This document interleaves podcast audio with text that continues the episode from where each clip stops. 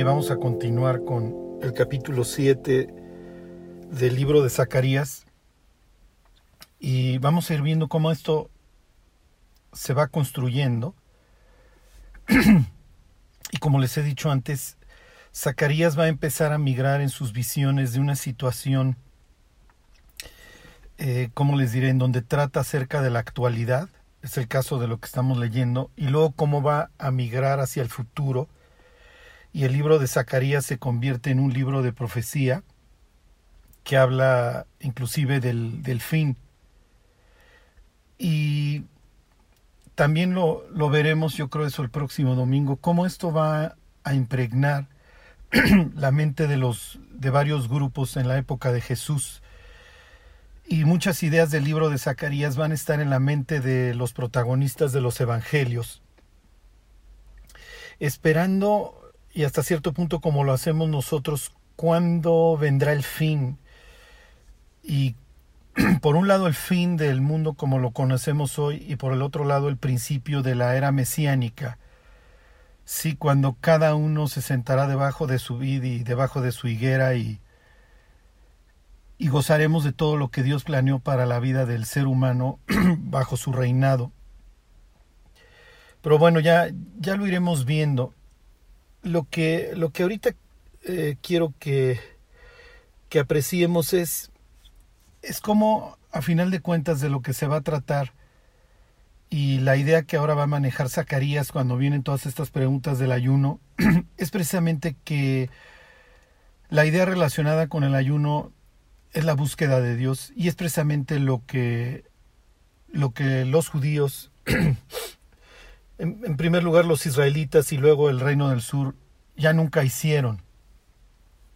¿Ok? Y, y eso se va a traducir en una sociedad este, total y perfectamente descompuesta. Sí, hoy podemos ver en nuestra actualidad pues ya una sociedad total y perfectamente desquiciada. Sí, las bisagras ya, ya tronaron y la puerta está totalmente vencida. Vemos una humanidad extraviada. Sí, total y perfectamente extraviada. Y además entendemos que esto ya no tiene una reversión. Entonces, en ese sentido, nosotros estamos también pasando por un momento crucial en la, en la historia de la humanidad, eh, tal y como la pasaron estos profetas, eso ya lo veremos la próxima semana, es muy interesante, en donde entendemos perfectamente que ya las instituciones políticas sociales, económicas, ya dieron de sí, o sea, ya no hay forma de, de revertir esto. Y estamos como los últimos capítulos de, de, Isaías, que finalmente son literatura de la restauración, es lo que llaman el trito Isaías, capítulo, pues ahí por el 60, en donde pues ya el clamor, el clamor es si rasgaras los cielos y descendieras. O sea, si Dios no interviene, estamos perdidos.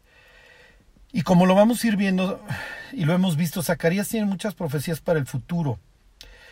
Y la cuestión, y se los adelanto, y sobre eso vamos a hablar más, pues ya un buen rato, es estas profecías de restauración como las que encontramos en Jeremías 31, aquí en el libro de, de Zacarías, en, en, en capítulos de, los últimos capítulos de Isaías son para nosotros, son para este momento, o está hablando el profeta de un momento futuro. ¿Ok? Entonces, ¿qué tanto, qué tanto podía Zacarías y Ageo decir, miren, esto es para la actualidad y esto es para el futuro, sobre todo en épocas en donde la realidad era totalmente adversa? Entonces, pero bueno, finalmente las esperanzas de que Dios venga a reinar son las que abrigamos y las que han abrigado todos los creyentes de todas las épocas, porque entendemos que este mundo está destinado al fuego. ¿Ok?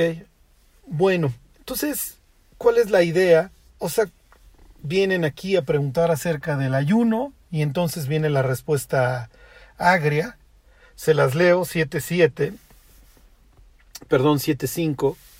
Contesta Dios y dice, habla a todo el pueblo del país y a los sacerdotes diciendo, cuando ayunasteis y llorasteis en el quinto y en el séptimo mes estos setenta años, habéis ayunado para mí, y cuando coméis y bebéis, no coméis y bebéis para vosotros mismos. ¿Ok? Entonces la idea es que no están buscando a Dios cuando, cuando de por sí, cuando se tenían estos ayunos. Y continúa, dice, ¿no son estas las palabras que proclamó el Señor por medio de los profetas primeros?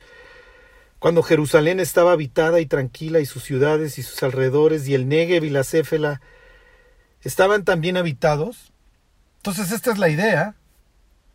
O sea, Dios dice, yo, yo se, los, se los dije desde un principio que yo no quería simplemente un rito. Así empieza el libro del profeta Isaías, ¿se acuerdan? Se los voy a leer, me voy a ir al capítulo 1, esto ya se los había mencionado, pero les quiero enseñar unos detalles.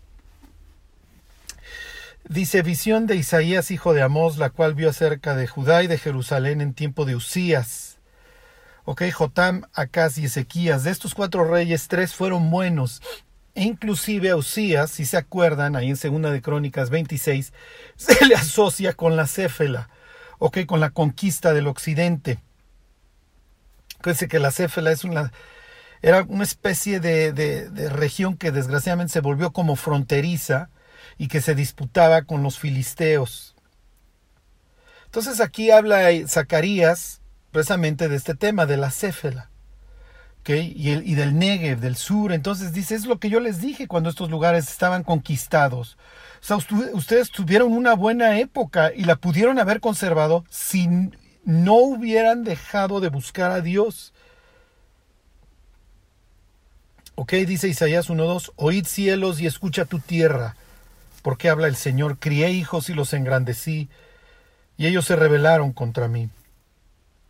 Ok, Dios está llamando a dos testigos, porque recuerden que Dios hizo un pacto con su pueblo.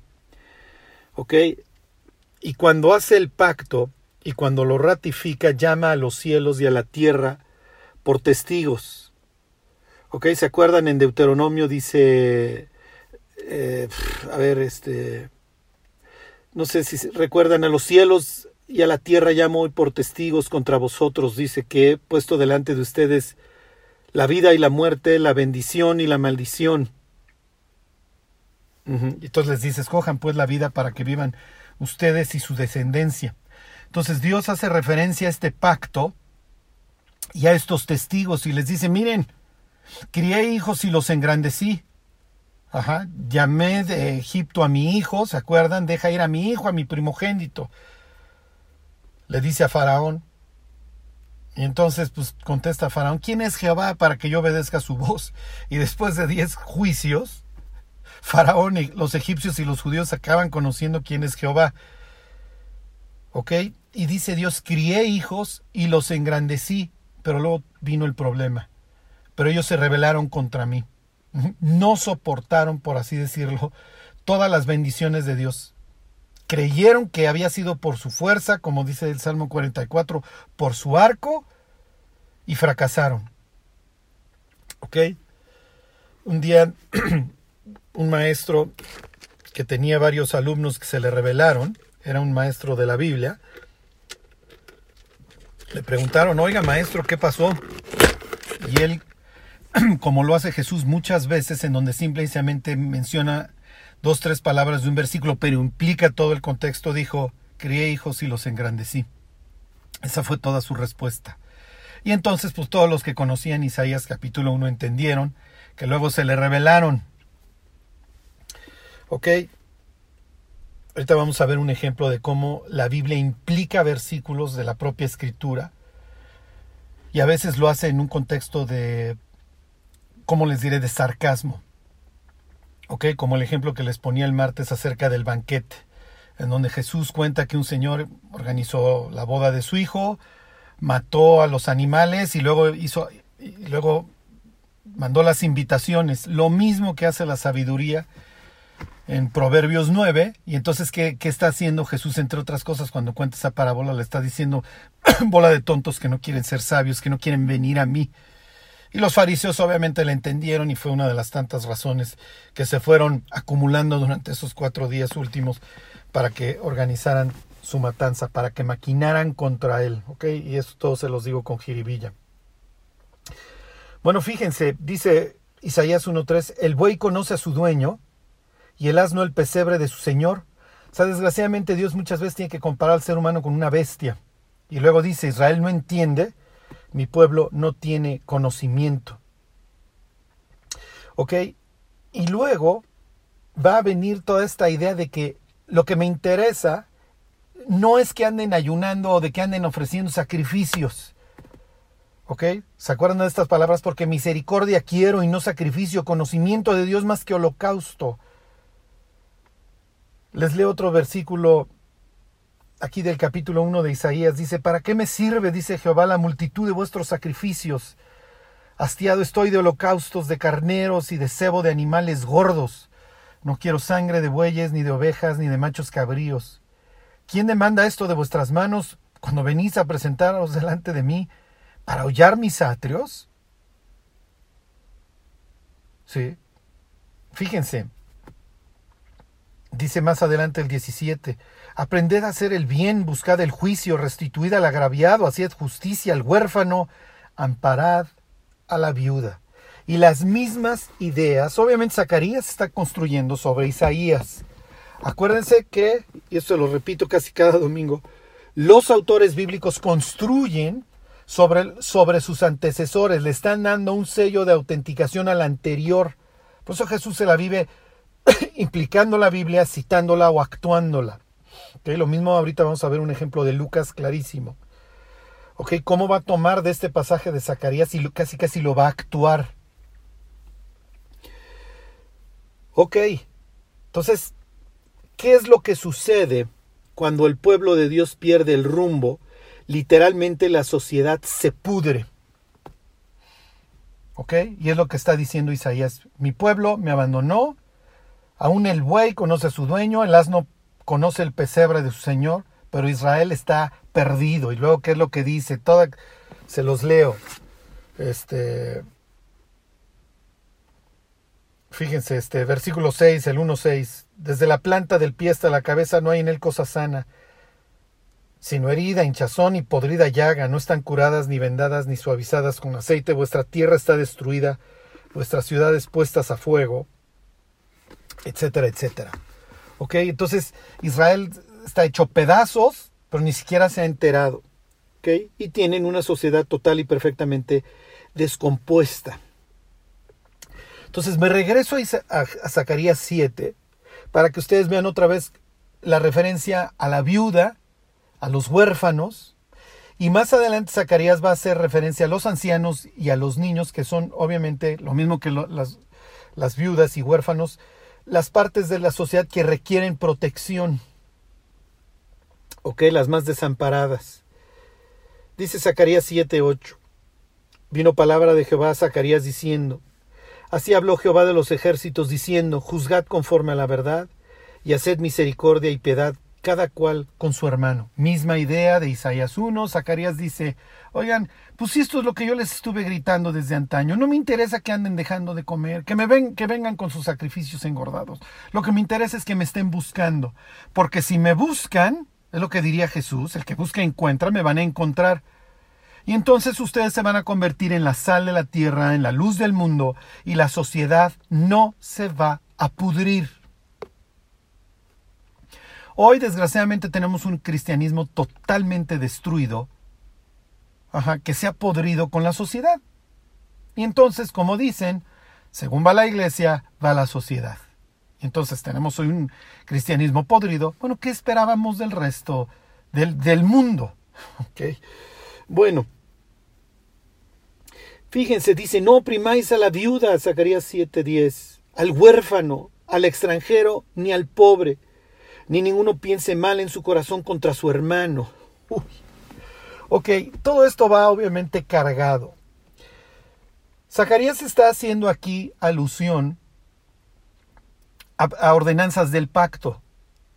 ¿Ok? Eh, no vas a recibir este cohecho porque el cohecho ciega los ojos de los sabios y pervierte las palabras de los justos.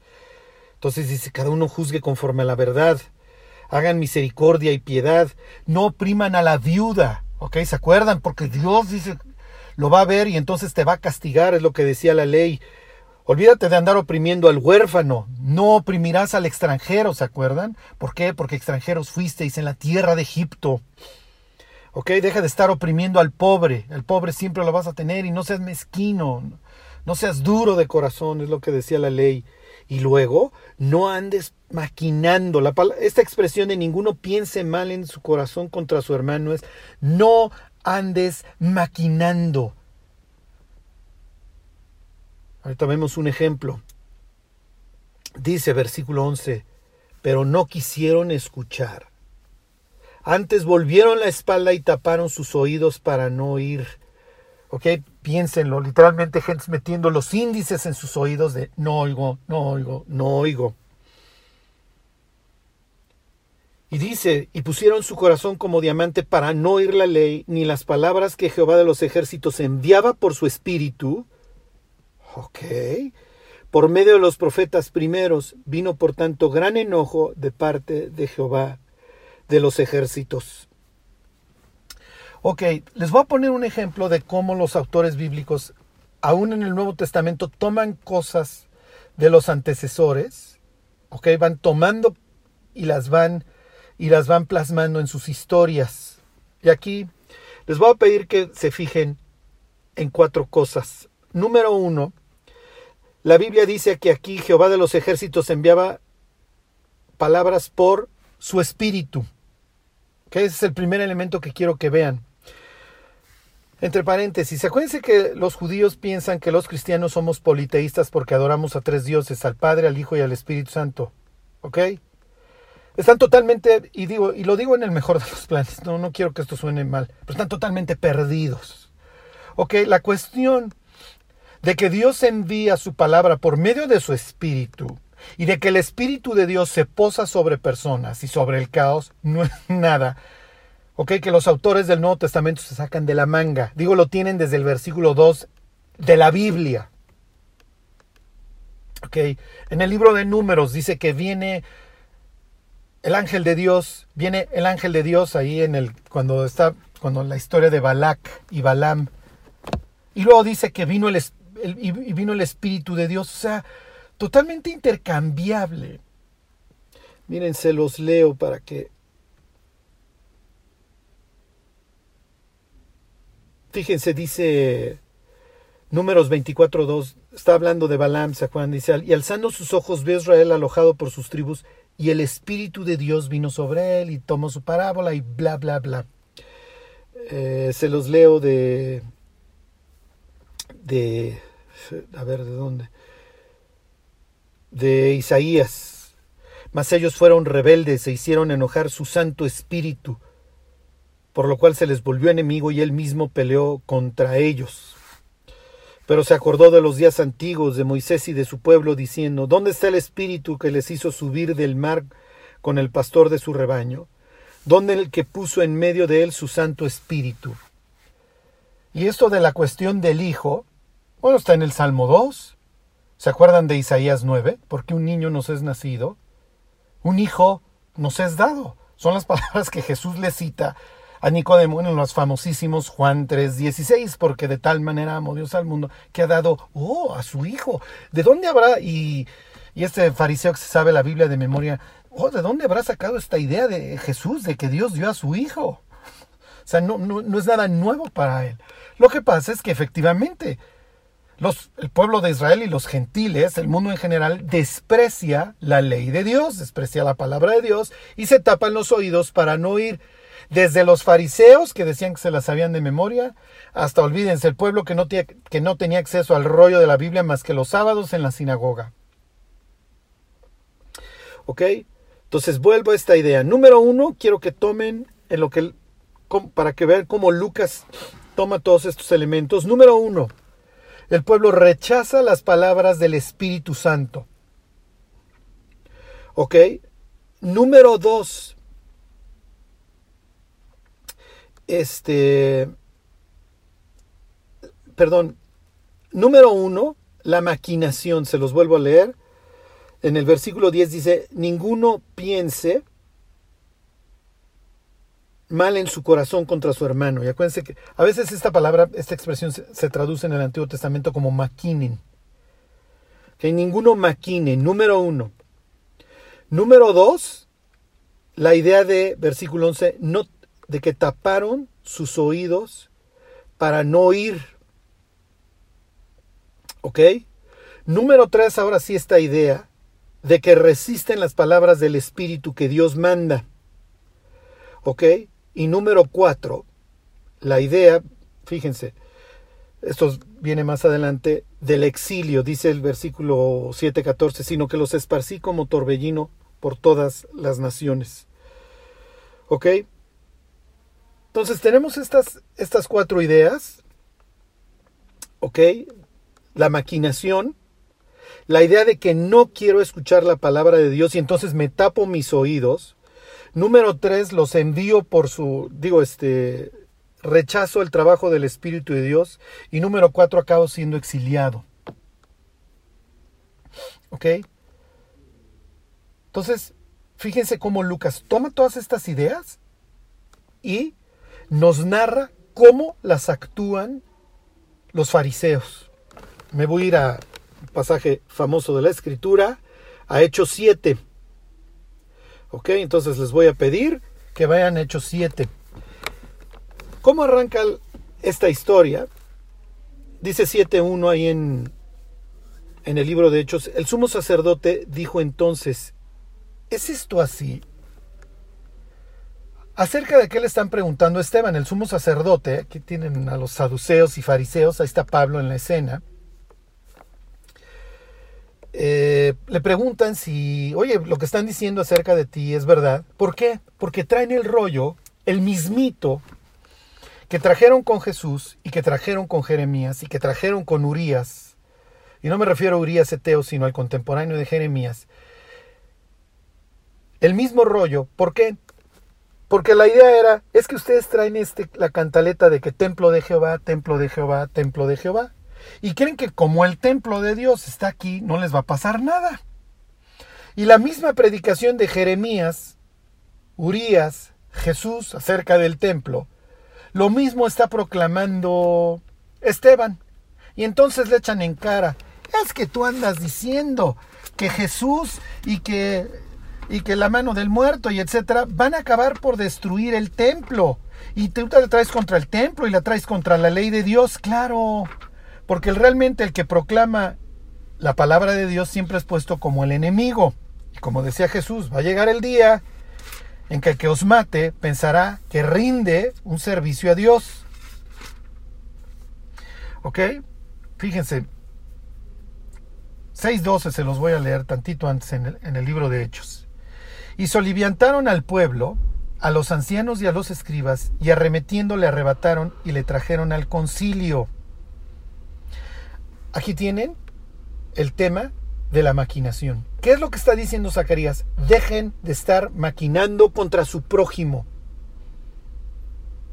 Y es precisamente lo que están haciendo. Ya organizaron así toda la grilla, ya grillaron y ahora sí vamos a matar a Esteban. Pero vamos a hacer un plan pues, macabro. O sea, se están convirtiendo en una especie de Jezabel en donde emplean la ley de Dios para matar al inocente. ¿Sí? Y entonces arrebatan a Esteban y se lo traen al concilio. Versículo 3, y pusieron testigos falsos que decían. Oh, ¿dónde, a ver, ¿dónde hemos escuchado esto de que, a ver muchachos, de que no anden maquinando contra su prójimo?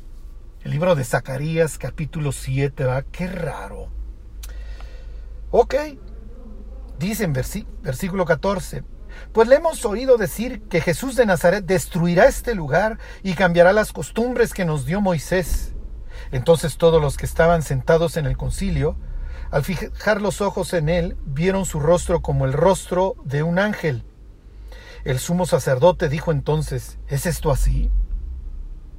Y entonces cáeme bien, Esteban, porque Esteban va a poner la mano en la llaga, va a poner el dedo en la llaga y entonces va a empezar a, a, dar todo un discurso, todo un mensaje que tiene un hilo conductor que es precisamente la resistencia al Espíritu de Dios. Y entonces va a decir que a José, por ejemplo, sus hermanos lo entregaron por envidia, casi casi Ah, miren, así como ustedes entregaron a Jesús por envidia, algo que hasta algo que hasta un tipo que ni siquiera le interesa la ley, como Pilato lo entendió, le quedó bastante claro que lo habían entregado por envidia. Dice, miren así, pues igualito ustedes, los patriarcas, entregaron a José por envidia. Y luego, bueno, Dios levantó a Moisés. Pero pues Moisés, pues ya saben, ustedes conocen la historia. A Moisés también lo alucinaron y en realidad siempre pues tuvieron esta idea de que se quisieron regresar a Egipto. ¿Ok? Fíjense, les leo, les leo acerca de Moisés. Dice versículo 38, sigue su historia este Esteban, al que pues ya le organizaron todo un complot para matarlo. Dice versículo 38, este es aquel Moisés que estuvo en la congregación en el desierto con el ángel, que hablaba en el monte Sinaí con nuestros padres y que recibió palabras de vida que darnos, al cual nuestros padres no quisieron obedecer.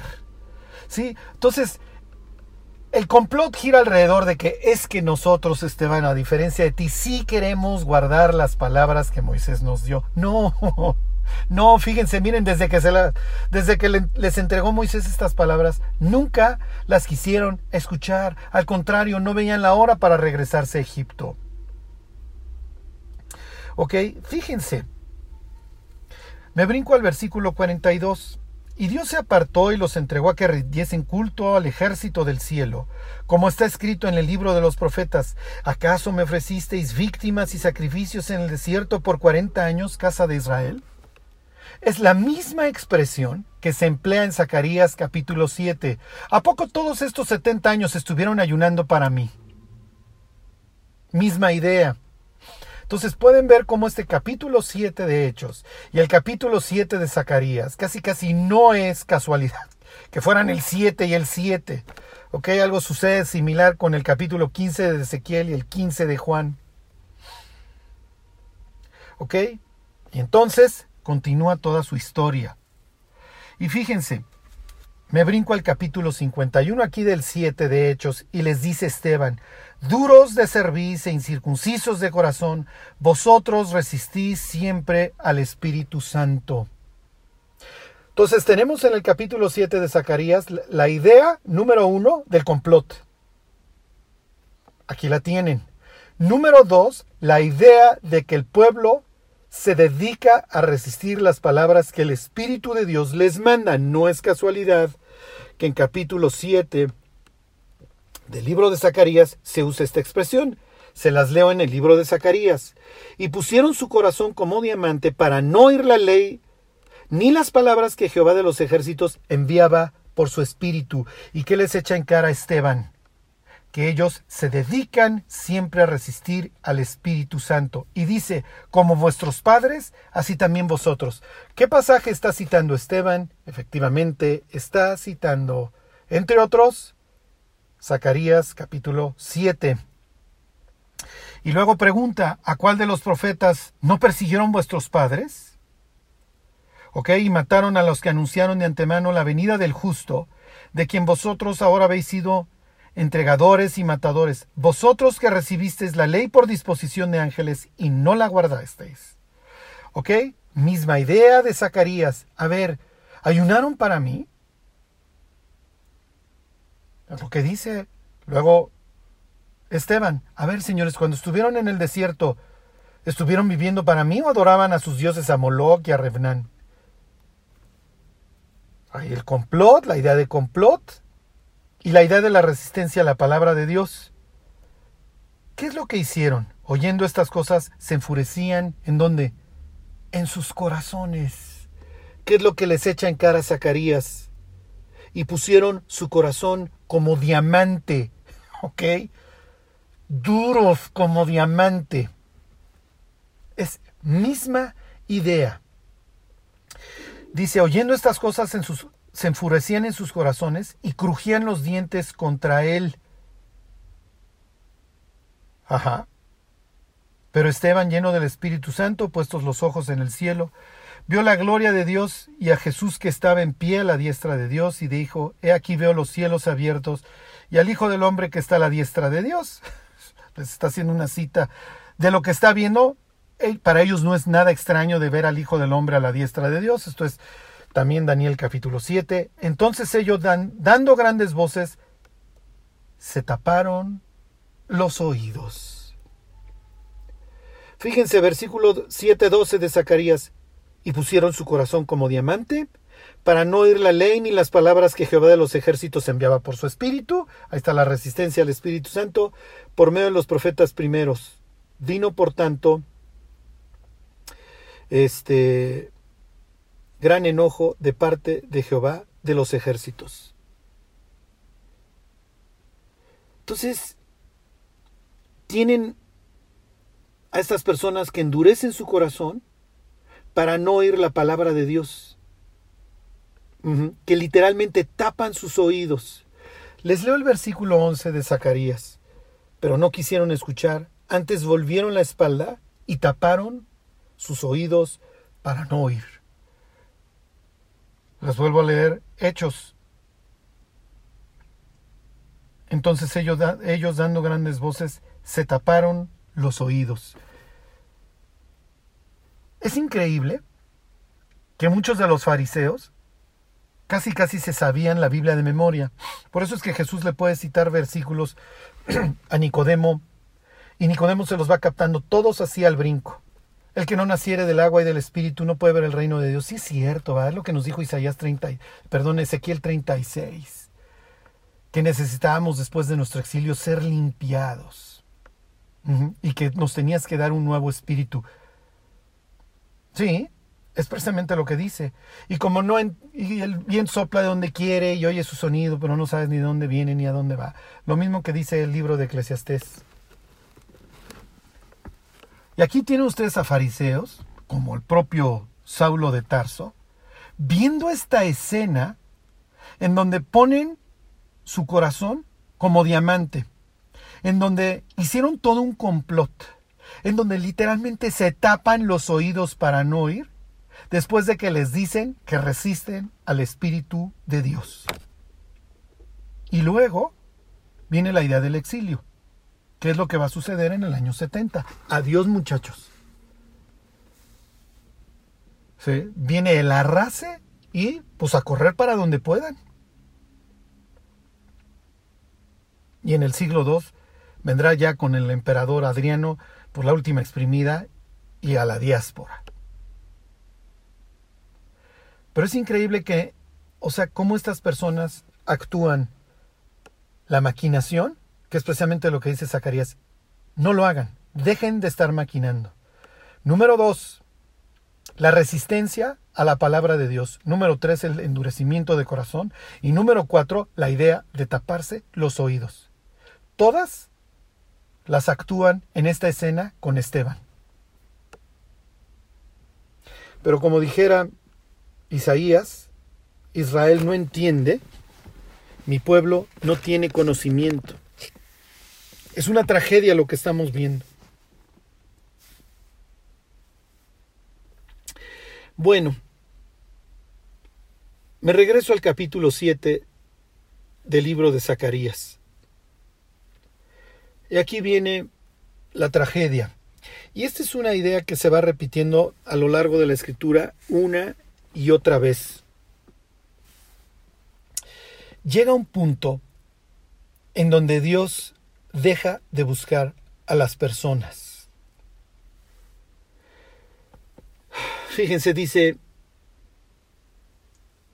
7.13, y aconteció que así como él clamó y no escucharon, también ellos clamaron y yo no escuché, dice Jehová de los ejércitos. Esto lo vimos con lujo de detalle cuando estudiamos el libro de lamentaciones. Llegó un punto, como dice Segunda de Crónicas, en donde ya no hubo vuelta atrás, ya no hubo remedio. ¿Ok? Y el juicio se derrama. Si, si hoy meditáramos en los tiempos que nos ha tocado vivir, ya me regresé ahora sí que al siglo XXI, hiciéramos un examen sensato de dónde estamos hoy parados, estamos a un minuto para las doce esto prácticamente ya no aguanta. El juicio está a punto de derramarse. Los creyentes hoy estamos viendo el desmoronamiento, la apostasía en su máxima expresión. Vemos ya cómo hoy tal vez creyentes que, que pudieron haber sido admirados y que se convirtieron en rockstars, en el sentido de que se volvieron famosos y autores de muchos libros y eso ya los vemos capitulando. ¿Sí? Vemos cómo pues esto simple y sencillamente se está viniendo abajo. La fama, desgraciadamente, destruyendo a muchos creyentes, como le sucedió a Usías, mas cuando ya era fuerte, se enalteció para su ruina. Obviamente, aquí muchos de ustedes entienden, cuando les digo esto de, que se volvieron como rockstars famosos, empleo la expresión en el sentido de que pues, tenían muchos libros, se volvieron famosos y luego brota el escándalo. Y y miren, no me refiero tanto a escándalos sexuales, sino cómo fueron capitulando y cómo los veían en las iglesias este, católicas o, en el, o con los mormones, eh, o se organizaba la idea de ir al Vaticano y ahí estaban. Sitio en donde, como Roma, en donde los creyentes dieron su vida por el Evangelio. En donde olvidan que no hay comunión entre el templo de Dios y los ídolos. Y por el otro lado, los creyentes fieles, pues obviamente sufriendo la persecución, el ostracismo, como sucedió en la época de Jeremías. Dijera Jesús, gozaos y alegraos, porque así hacían nuestros padres con los verdaderos profetas, ¿no? Es lo que dice, lo que acabamos de leer, que decía Esteban. ¿A cuál de los profetas no persiguieron vuestros padres? Y con los falsos profetas, bueno, pues la felicidad. Sí, bienaventurados sois cuando por mi casa os vituperen y os persigan y digan toda clase de mal contra vosotros mintiendo, porque así hacían vuestros padres con los profetas, ¿no? Y aguas guárdense cuando todos hablen bien de ustedes, porque así hacían los padres con los falsos profetas. Y me detengo en esto porque hoy estamos a punto de que llegue ese instante en donde Dios retire su cuerpo diplomático a los creyentes que de verdad lo conocen, que de verdad se reconciliaron con Él, que tienen su espíritu y que esa es nuestra esperanza, serán guardados, como dice Apocalipsis 3.10 y después se derrame el juicio y ya no haya vuelta atrás. Zacarías está siendo muy duro, porque Zacarías está viendo hacia un futuro negro. Sí, Zacarías con la pregunta del ayuno, cuando los cuando el pueblo de Dios pierde el rumbo y cree que por cumplir con un rito ya la hizo, les está diciendo, oigan, es lo que les dije antes del exilio. Yo les dije, la sociedad se pudrió, que hicieran juicio a la viuda, al huérfano, que no oprimieran al extranjero, que no fueran duros con los pobres, que sus ojos no fueran malos. Pero sucedió que no me quisieron escuchar y vino el exilio. ¿Se acuerdan de esa escena espantosa cuando el último rey, Sedequías, le pregunta a Jeremías, ¿hay palabra de Jehová? Y le contesta Jeremías, ¿hay? Sí, sí hay. Si te entregas, salvas el pellejo tú y tus hijos. Pero Sedequías ya no quiso escuchar. Y ya saben cómo acaba esa historia, esa patética y horripilante de terror historia. Y el verdadero profeta acabó ahí en una cisterna, en una prisión de donde lo tuvieron que ir a sacar los babilonios. Y los mismos babilonios reconociéndole, Tú le estabas predicando bien a tu pueblo.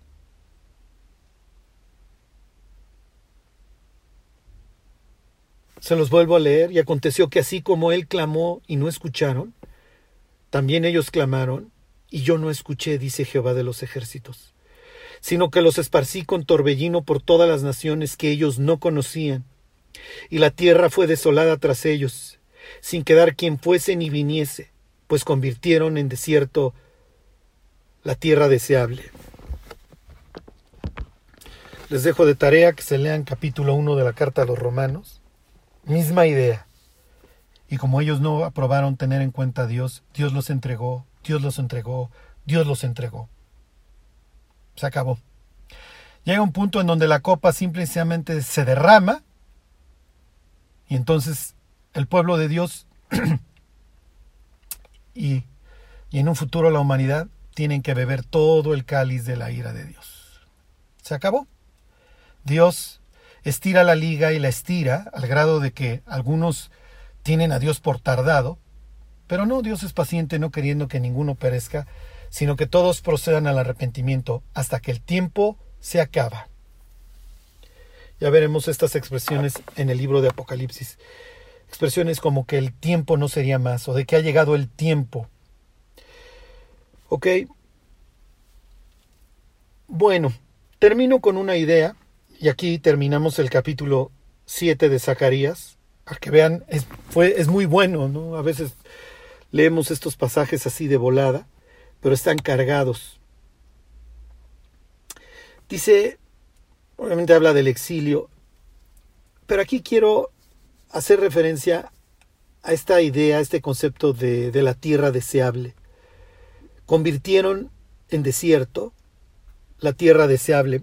Esta palabra es gemda, implica lo, lo, lo, lo, que uno, y no en mal sentido necesariamente, lo que uno quisiera, lo que uno, a lo que uno aspiraría, lo, codiciable.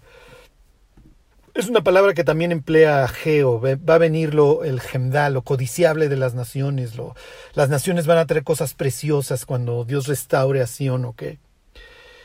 Eh, les voy a leer unos versículos de Jeremías, ya no crean que me voy a tardar mucho, en donde se, utiliza la misma expresión. Miren, es Jeremías 3:19.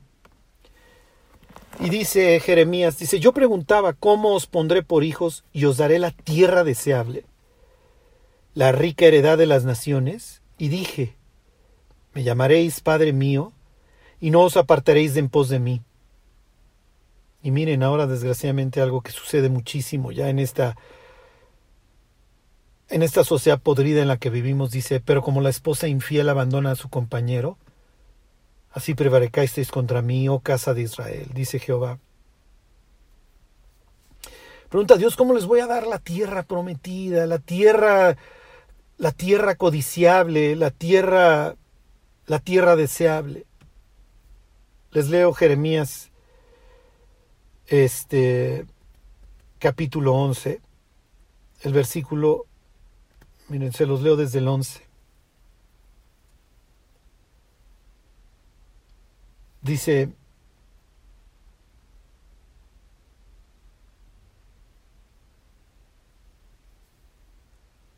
este, oh, oh ya me, eh, perdón, aquí está, desde el, desde el 10, perdón.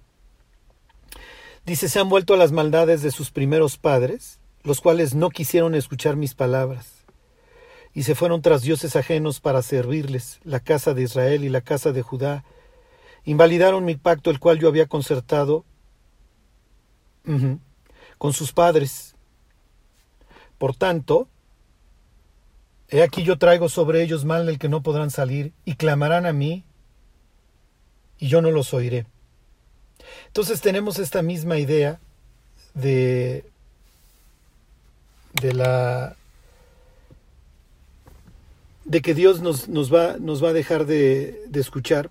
Y más adelante va a hablar de que el pueblo no quiso reflexionar y de que de esta manera iba a ser imposible concederles la tierra deseable. Miren, les leo el último versículo aquí en el, en el propio Jeremías acerca de la tierra deseable. ¿Y cuál es la idea? ¿Y por qué quiero terminar con esto? Porque así como a Israel se le achaca la idea de que menospreciaron la, la tierra deseable, y, fue porque no hubo hombre que reflexionase. Miren, perdón, se los leo de,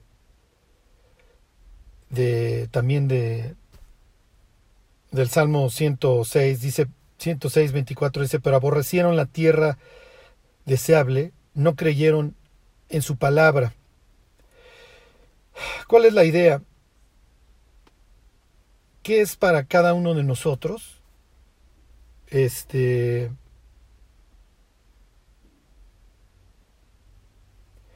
¿Qué es para nosotros? ¿O cuál sería para nosotros este la cuestión deseable? ¿Qué es para nosotros lo que nosotros amamos? Este, miren, se los leo últimos versículos de Jeremías y les termino la idea. Dice el 12:10, muchos pastores han destruido mi viña, hollaron mi heredad, convirtieron en desierto y en soledad mi heredad preciosa, misma idea. Fue puesta en asolamiento y lloró sobre mí desolada. Fue asolada toda la tierra porque no hubo hombre que reflexionase. Tu familia, tu testimonio, tu relación con Dios, ¿Qué es lo más precioso que tenemos los cristianos? Lo podemos convertir en un desierto. El día que mueras, piensa que Dios va a tu velorio a predicar. ¿Qué predicaría Jesús en tu velorio? Aquí yace, si se arrancara la predicación de Cristo, ¿qué diría? Aquí yace fulanito de tal, y luego ¿Qué dirían tus hijos en el día de tu velorio? ¿Qué diría tu cónyuge en el día de tu velorio? ¿Qué dirían los cristianos que son fervorosos y que aman a Dios en el día de tu velorio? ¿Qué dirían los incrédulos? ¿Qué dirían los de afuera? ¿Qué es lo más precioso que tienes? Dios sacó a un pueblo esclavo de Egipto y lo llevó a la tierra deseable. Y dice Dios, y me la convirtieron en un chiquero. Me la convirtieron en un sitio caótico. Me la convirtieron en un desierto. Todo lo que Dios ha puesto en tus manos, todo lo que Dios ha puesto en nuestras manos, ¿qué estamos haciendo con ello? Meditad en vuestros corazones, dice Ageo. Jeremías dice que no hubo hombre que reflexionara. Se los vuelvo a leer y que se grabe esto en nuestros corazones. Sobre todo piensen, ¿qué va a decir Dios? ¿Qué va a decir nuestro cónyuge? ¿Y qué van a decir nuestros hijos el día de nuestro velorio? Se los vuelvo a leer. Fue puesto en asolamiento y lloró sobre mí desolada.